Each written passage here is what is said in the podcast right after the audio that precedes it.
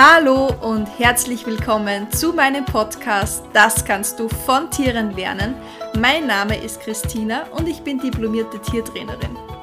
Heute ist für mich eine ganz spezielle Folge, denn heute haben wir unser allererstes Interview.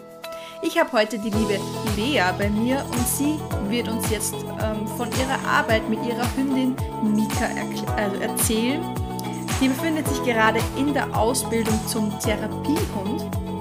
Und erstmal, hallo, liebe Lea. Hallo, liebe Christina. Hi. Ähm, wir haben dieses Interview tatsächlich schon einmal aufgenommen, allerdings wollte da die Technik nicht so wirklich. Deswegen jetzt der zweite Versuch. Und wir hoffen, dass jetzt alles klappt und dass ihr uns auch ganz deutlich hören konnt. Liebe Lea, ich möchte dich jetzt gleich am Anfang einmal bitten, dich vorzustellen und uns einfach mal etwas über dich und ja, und die Mika zu erzählen.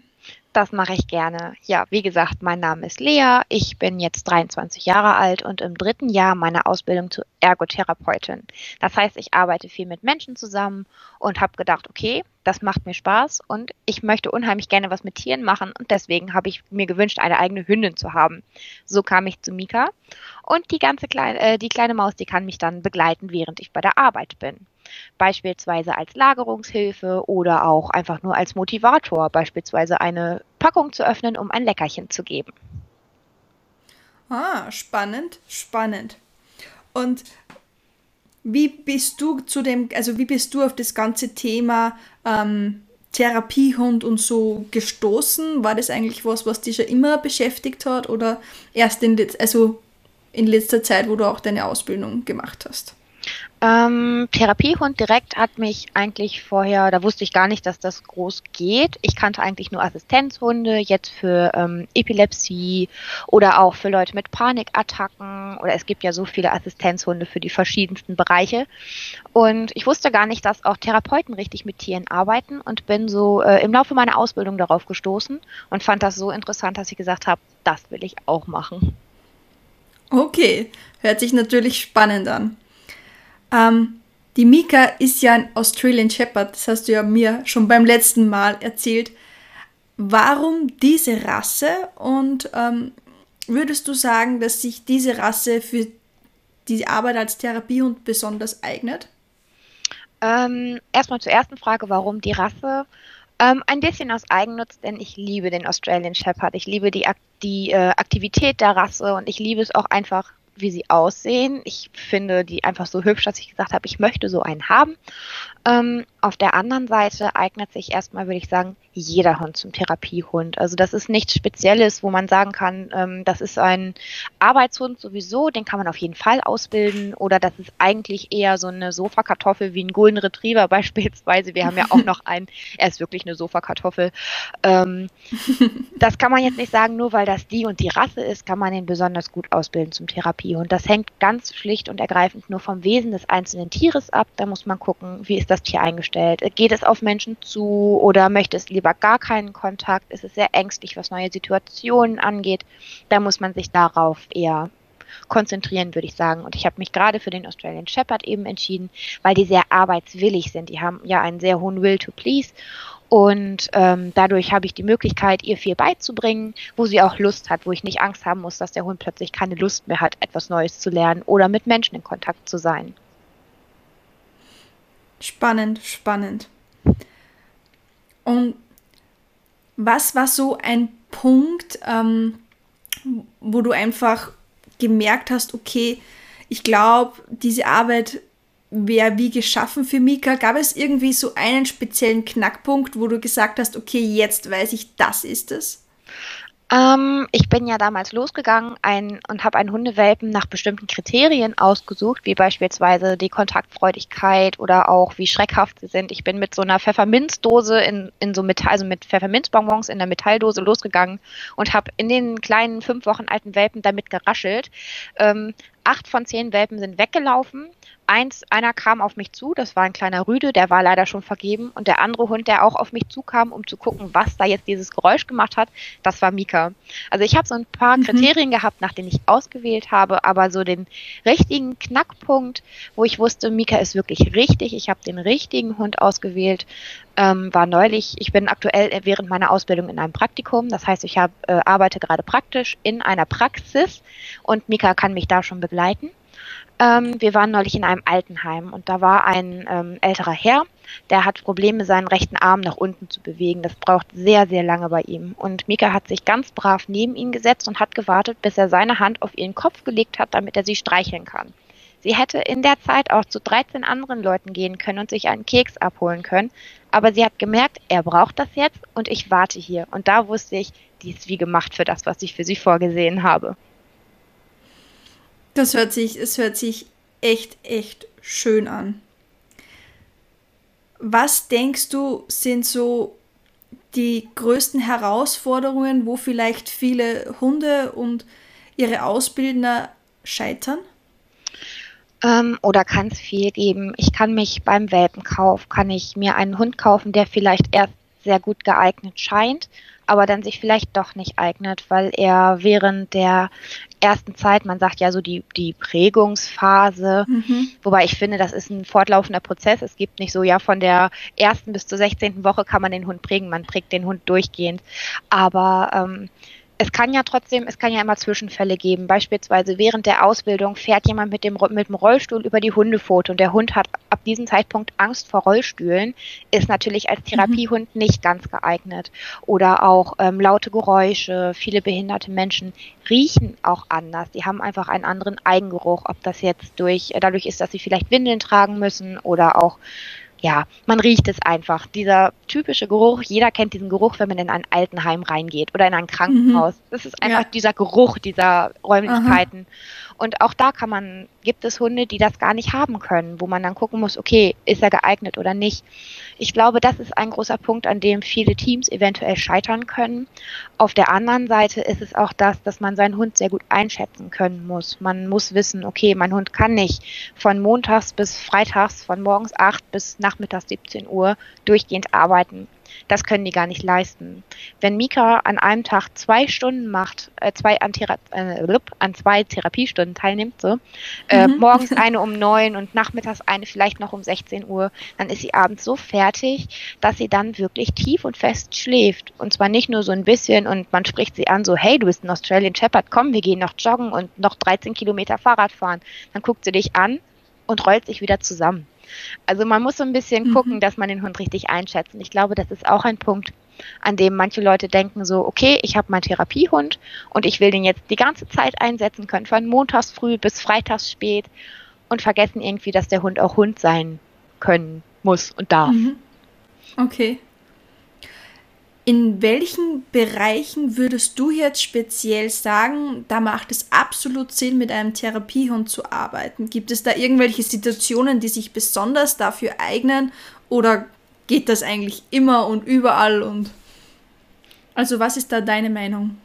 Mm, ich glaube, also erstmal kann man natürlich überall und mit jedem Patienten mit einem Hund arbeiten, solange der Patient das möchte. Wenn ein Patient beispielsweise Angst vor Hunden hat, kann man den Hund einsetzen, um diese Angst abzubauen. Auf der anderen Seite muss man natürlich gucken, dass man den Patienten durch die Anwesenheit des Hundes auf gar keinen Fall stresst oder zu doll stresst. Da gibt es so eine Schwelle, da muss man ein bisschen drauf achten. Auf der anderen Seite, Kinder öffnen sich Hunden beispielsweise sehr, sehr, sehr schnell. Ähm, ein kleines Mädchen, das mit Menschen gar nicht spricht, ist in der Therapie seit, ich behaupte jetzt mal zwei Jahren und spricht nicht, hat noch nicht ein Wort in der Therapie gesprochen, ist zwei Minuten alleine mit dem Hund und erzählt ihre Lebensgeschichte. Das sind so Sachen, wo man dann denkt, mhm. wow, dafür brauche ich hier den Hund. Das ist einfach, ähm, der Hund wird als Medium genutzt. Ob ich jetzt Therapieknete nehme, um Muskeln aufzubauen, oder ob ich jetzt vielleicht ähm, ein Spiel spiele, um die Konzentration zu fördern, oder ob ich vielleicht einfach nur den Hund habe, wodurch die Leute ganz alleine auf Ideen kommen, wie beispielsweise ein Einwegglas zu öffnen, um, um ein Leckerchen rauszunehmen. Und das funktioniert mit Kindern, mit Erwachsenen, mit ähm, Senioren funktioniert das auch sehr gut und auch mit Behinderten. Das ist unglaublich, was Tiere da leisten. Also ich würde sagen, in jedem Bereich kann man einen Therapiehund einsetzen. Das, das, das hört sich einfach, also gerade wenn du jetzt von diesem Mädchen erzählst, also das klingt so spannend. Ich kann mich ja noch an meine eigene Kindheit erinnern und ich, also ich war oft stundenlang mit Tieren alleine und die haben auch ziemlich viel von mir gewusst. oh ja, ich glaube, Mika kann erzählen. Sehr viel. Ja. Man, man denkt sich oft, ich habe einmal so einen lustigen Spruch gelesen. Man wünscht sich immer, dass die eigene Katze sprechen kann, bis zu dem Moment, wo man realisiert, was sie schon alles gesehen hat. Das kann ich sehr gut nachvollziehen, ja. ja. Okay. Ähm, es ist auf jeden Fall sehr faszinierend, dir zuzuhören und man merkt wirklich, du bist da mit voller Leidenschaft dran und also ich glaube, dass ihr zwei da auf jeden Fall noch eine sehr, sehr coole Zukunft vor euch habt. Ähm, ich hätte jetzt noch eine Frage und zwar hören diesen Podcast auch ähm, ja junge Mädchen, junge Burschen, die ihre Zukunft gern mit Tieren gestalten möchten. Und was würdest du jetzt jemandem raten, der was sagt, okay, das hört sich jetzt total spannend an, das könnte ich mir vorstellen, dass das für mich auch passen könnte, später mal als Beruf. Was würdest du jetzt vorschlagen, was wäre so ähm, der erste Schritt, den man jetzt machen könnte? Mm, kurze Anekdote dazu. Ich habe neulich ein ganz, ganz liebes Gespräch über Instagram gehabt. Ähm, war eine junge ich glaube, Heilerzieherin, die unbedingt mit Hund arbeiten wollte, hatte sich aber vorher über das Thema Hund noch gar nicht so informiert, dass sie so alle Sachen überblicken konnte, wie beispielsweise, wenn ich mir einen großen Hund, wie beispielsweise einen Bernardiner kaufe und im dritten Stock wohne, der muss ja die Treppe hoch und runter gehen. Und kann ich meinen Hund denn hier überhaupt halten, wo ich wohne? Ich glaube, da sollte man anfangen. Kann ich das Tier vor, äh, zu Hause halten. Denn auch ein Therapiehund wohnt irgendwo. Der wohnt schließlich nicht in der mhm. Praxis oder in der Einrichtung. Der wohnt bei mir zu Hause. Und wenn ich, wenn ich mir ganz sicher bin, okay, ich kann diesen Hund zu Hause halten, dann kann ich gucken, was mache ich, wenn ich die Ausbildung mit dem Therapiehund angefangen habe oder sowas auch immer, ob es jetzt ein Begleithund ist oder es gibt ja so viele Möglichkeiten, einen Hund mit zur Arbeit zu nehmen.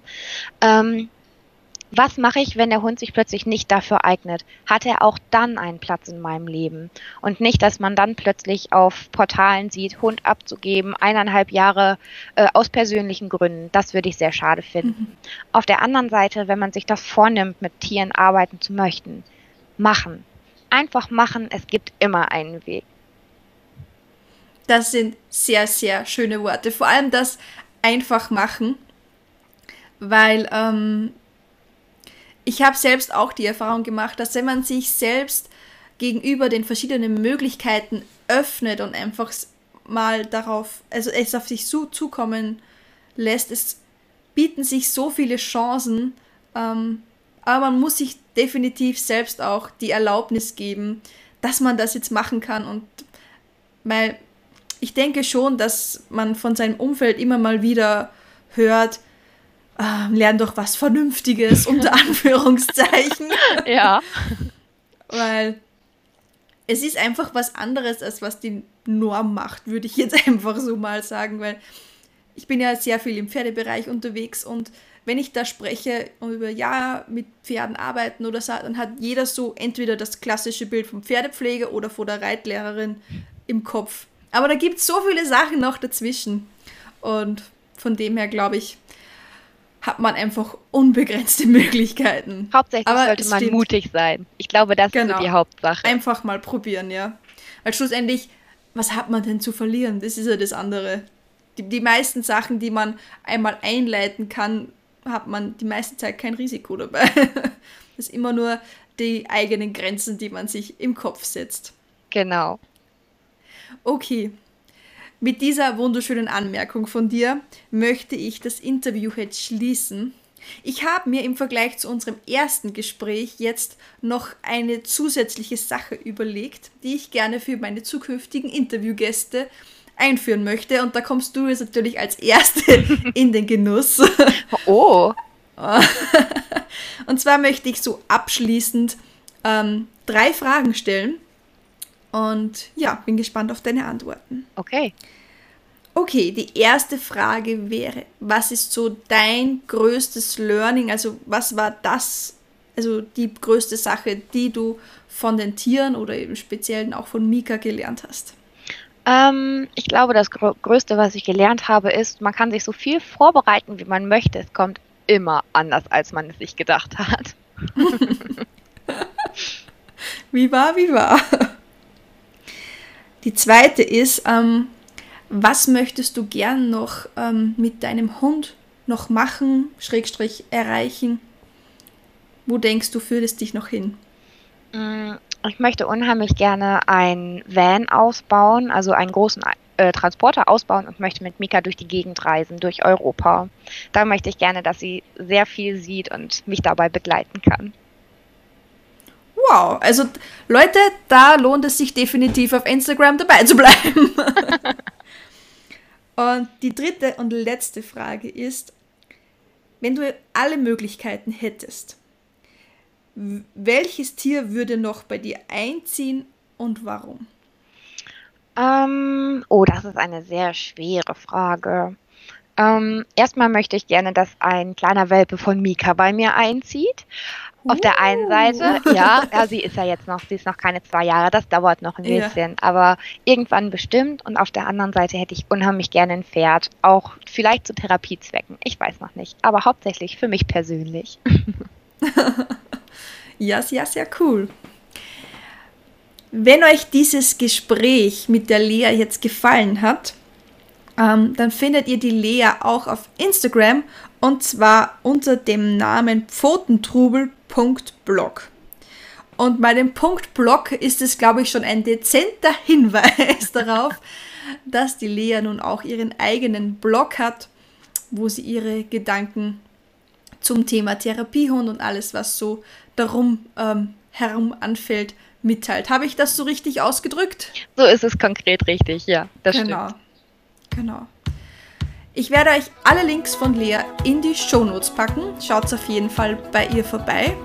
Und dann würde ich sagen, vielen, vielen lieben Dank für das tolle Gespräch. Es waren wieder neue Sachen dabei, die ich vom letzten Mal noch nicht kannte. Also es hat sich definitiv gelohnt. Und ja, dann würde ich sagen, vielen lieben Dank und bis bald. Ich habe zu danken und ich danke euch fürs Zuhören.